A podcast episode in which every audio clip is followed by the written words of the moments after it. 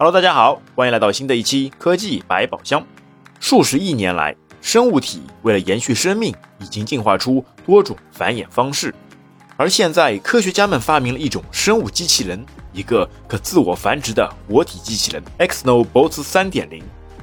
去年年初，美国佛蒙特大学的研究者使用进化算法研制了一种名为 Xenobot 的生物机器人。在1.0、2.0时代，它由生物细胞构成。而且可以进行编辑、修改、自由移动，甚至即使被切开也能够自动愈合。而就在最近，机器人升级到了3.0，实现了自我复制能力。这个名叫 Xno Bot 的异形机器人，长度不到一毫米，它是由非洲爪哇的心脏细胞和表皮细胞的结合所产生的机器人。那么它是怎么结合的呢？研究人员先是将两种胚胎细胞切开，变成两个部分。进行单独的培养，而后将两者慢慢进行重建，最后按照超级计算机，这是由一个具有两万台笔记本电脑计算能力的集群上演算了一种进化算法模拟出来的设计，最后再用镊子和电极对这个重塑的细胞进行雕琢，通过 AI 人工智能的计算，测试了数十亿种体型，最终设计出了一个由三千个细胞组成的一个母细胞。AI 设计出的体型非常奇怪，是一个类似于吃豆人的形状，在一个圆形细胞上有一个开口，就像是游戏机上吃豆人的那个嘴。科学家们也表示，这种设计相当违反直觉，它看起来很简单，但也是人类工程师所想不出来的。那它又是怎么进行复制的呢？母体会在培养皿中找到微小的干细胞，再将数百个干细胞聚集在它的嘴里。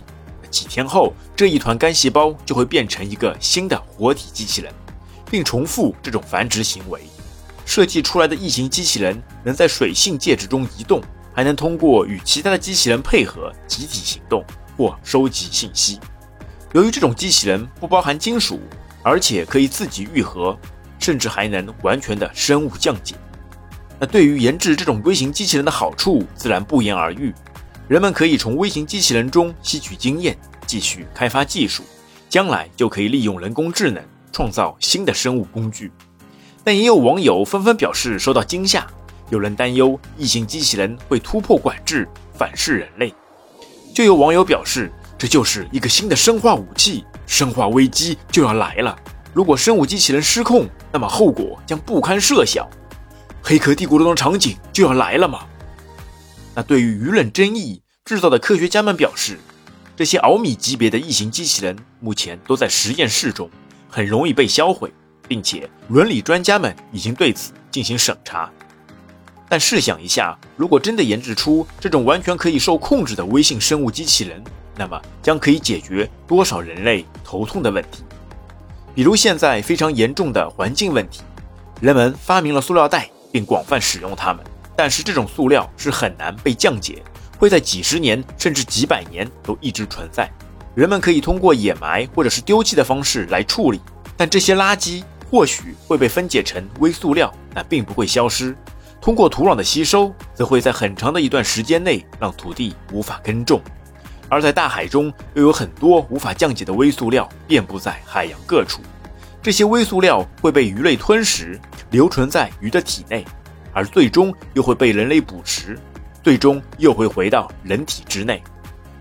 虽然目前还没有科学依据表示这种微塑料会对人类有明确的影响，但也总架不住年复一年的积累。如果有了这些可以控制的机器人，那是不是就可以在水中提取出微塑料物质，来解决社会环境问题呢？